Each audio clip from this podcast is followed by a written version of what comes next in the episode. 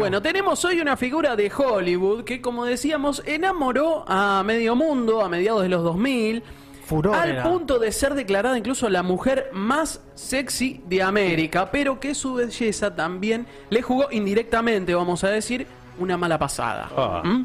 Estoy hablando de la protagonista de Transformer, Megan Fox. Mirá. Mi ex Nacida- platónico. Sí, Diosa. nacida en el 16 de mayo de 1986, 34 años tiene en este momento. Gran actriz. Una celebridad que, bueno, tuvo su momento de gloria, decíamos, y que desapareció dejando un rastro de fracasos a sus espaldas, sobre todo gracias a esta mala imagen en sentido figurado, obviamente, que le dieron directores y productores del ambiente al cual aún intenta remontar. El estereotipo fue. El estereotipo, El exactamente. estereotipo. Bueno, decía, fue gracias a Transformer, dirigida por el polémico Michael Bay, en el año 2007, donde la fama de Megan subió como la espuma. Pero ese no fue en realidad su primer papel frente a una cámara, ya que en sus inicios, a principios de los 2000, apareció en varios videos musicales, también en series como Two and a Half Men, Mirá. Ah. y salió por primera vez en la gran pantalla en una comedia adolescente de Disney junto a Lindsay Ah, sí, Lohan en el año verdad. 2004.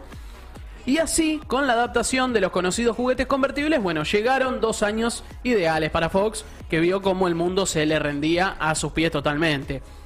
La actriz, bueno, se coronó oficialmente como una de las celebridades más sexys del planeta, decíamos, fue elegida por grandes marcas de moda y cosméticos como Armani y Avon para ser la figura de sus campañas publicitarias y participante de una saga que amasaba millones de dólares en taquilla. Estaba en todos lados. O sea, Arrasaba. Hace 12, 13 años Era esto, furor. ¿no? Era furor por todos lados. Eh, lo- bueno, las primeras redes sociales, la foto de ella estaba siempre. Sí, siempre, sí. siempre. Y era una de las más googleadas también. En ese momento que Mirá. empezaba el auge de, de las búsquedas de Google, sí, aparecía ella. Pero esta época fue un tanto extraña también para ella, ya que su carrera estaba despegando muy lentamente y hacía películas de muy poca calidad en realidad. Vamos a ser francos. Nunca nadie destacó realmente a, a Megan por sus dotes como actriz, Claro. sino más bien, bueno, por su eh, Claro, físico. como la chica sexy de la película. Era el gancho, Exacto. la belleza y le daba. Claro. todos los papeles que interpretaban eran enfocados más eh, para ese lado, para el de la mujer objeto. ¿Mm? Y parecía demostrar que de todas maneras ella misma estaba un poco conforme con esa imagen o por lo menos que no lo aceptaba, aunque nosotros eh, no podemos en realidad afirmar realmente eso, solo ella lo sabe, pero por lo menos en ese momento no se mostraba en contra justamente de estos papeles y eh, aparecía varias veces en la pantalla de esta manera. Pero quizás incluso esta imagen se pudo haber malinterpretado. Resulta que en el año 2009 fue el punto de inflexión para ella porque se estrenó la segunda parte de Transformer, que de nuevo contó con su presencia, y se preparaba ya para el rodaje de la tercera. Y días antes de comenzar este tercer proyecto, la actriz no se cortó un pelo al hablar de su director en una entrevista para una revista donde aseguró que era una pesadilla trabajar con él y lo comparó con Napoleón e incluso con Hitler. Ah. Muy autoritario el señor Bay, eh, aparentemente, según declaraciones de, de Megan Fox. Todavía estaba trabajando bajo contrato. Estaba a punto de empezar la tercera. O sea, Mirá. imposible. Ah, claro. Producida encima por, por Steven Spielberg. O sea, tenía eh, un peso pesado Sí. encima justamente para, para, esta, para este trabajo. Imagínense, bueno, cómo cayó esto para el encargado del éxito de taquilla que le ayudó a ascender a la fama mundial, que la despidió inmediatamente y en nada la reemplazó con una modelo de Victoria's Secret eh, que no tenía ninguna experiencia en actuación. Claramente no la estaban buscando en realidad por... Bueno, le dio eh, la razón a Megan Fox al final, haciendo claro. eso. Sí. Sí, sí, sí, básicamente sí. Este, terminó siendo bastante Claro. manchista y tenía razón Megan Fox en este sentido con respecto a Michael Bay. Bueno, al respecto salió a hablar su compañero de protagonista de esta saga, Shia LaBeouf, que sin pelos en la lengua dijo, Megan desarrolló esta fuerza de mujer empoderada que la hizo sentir incómoda con las películas de Michael, de las que muchos piensan que su manera de filmar a las mujeres es muy lasciva. Y creo que ella nunca se sintió cómoda con eso. Esta es una chica que han sacado de la más compleja oscuridad y que han colocado en un papel muy sexualizado delante de todo el planeta y a la que le dijeron que era la mujer más sexy de América. Y le costó mucho aceptarlo. Cuando Mike le pedía hacer cosas específicas, no había tiempo para hablar de forma amable. ¿Mm? Así que bueno, eh, su compañero incluso dándole la derecha Claro. de esto que, que vivía Megan en ese momento a partir de toda esta repercusión y su trabajo con el director Michael Bay y también con la industria de- del cine. Tras este episodio, bueno, no volvió a hacer igual nada para ella, para Megan, ya que la industria le dio la mala fama de actriz complicada y sus compañeros la empezaron a demonizar incluso. Se ve que le seguían el juego justamente a la industria de Hollywood. Y fue así que durante los años posteriores siguió trabajando en algunas producciones, pero todas fueron un fracaso en taquilla total.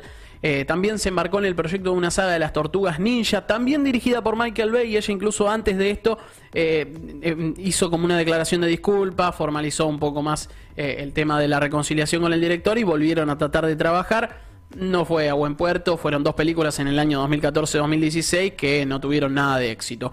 Y también intentó cambiar de aires en la serie de Fox The New Girl, en la que sustituyó a Soviet Channel y donde intentó sacar su lado más cómico, aunque evidentemente seguía cosificada por todos los personajes masculinos que la rodeaban a raíz de justamente los personajes que le armaban para los guiones. Y tuvo otro acercamiento al cine el año pasado en Zeroville, una comedia dramática que estaba dirigida por Jane Franco que tampoco llegó demasiado buen puerto. Toda pálida, básicamente. ni un no pegó una. Exactamente, no pegó una. Fue así que Megan entonces terminó por desaparecer por lo menos de la primera línea de Hollywood y en estos últimos años reconoció que sufre esquizofrenia. No te la puedo creer. Y fue madre tres veces con su marido Brian Austin Green, que es otro actor norteamericano, con quien sufrieron varios altibajos durante estos años en su relación, aunque ahora de todas maneras se encuentran muy unidos, como lo demuestran también en las redes sociales. De todas maneras, tampoco le va mal con otra faceta menos conocida de su vida, que eh, es su obsesión con las culturas antiguas. ¿eh? sobre todo con el, con el tema histórico. En diciembre de 2018 ella estrenó una serie documental llamada Legends of the Lost en una cadena de televisión de Estados Unidos, donde recorre diferentes lugares del mundo para saber un poco más sobre el pasado y realiza investigaciones sobre algunos pasajes históricos como la historia de las civilizaciones perdidas de América y la reivindicación de las mujeres que lucharon en la guerra de Troya también. Mirá. Así que tiene eh, un lado también intelectual, no simplemente una cara bonita y es justamente esto lo que nosotros eh, a la hora de investigar y, ver la historia de esta chica es lo que vemos. Claro, Eh, porque una mina que, que la laburó un montón de tiempo, un montón de años, fíjate, fueron casi 12 o 13 años trabajando en Hollywood con las primeras figuras. Sí. eh, y, y siempre esta cuestión de la cosificación, ¿no? Exactamente. Eh, y pudo dar muchísimo más. Ahora me decís que está con conflictos de con esquizofrenia y. a lo que de a poco se va recuperando. eh, luego varias operaciones tuvo. Yo Bien. cuando me mostraba una foto no sabía, no me pude, no podía creer que era Megan Fox. Sí, sí, sí. eh, bueno, eso fue parte de quizás el escándalo mediático que también que sufrió con el tema de su cambio físico porque se habría hecho bastantes operaciones, sobre todo en la cara, bueno, muy característica de ella. De todas maneras, no nos metemos en esa No, discusión no, no, porque, no, bueno, no, es no. una decisión Sí. personal el Sí, hacerse sí. retoques o lo que sea. eh, no influye realmente en lo que realmente se le tendría que valorar justamente que es como actriz.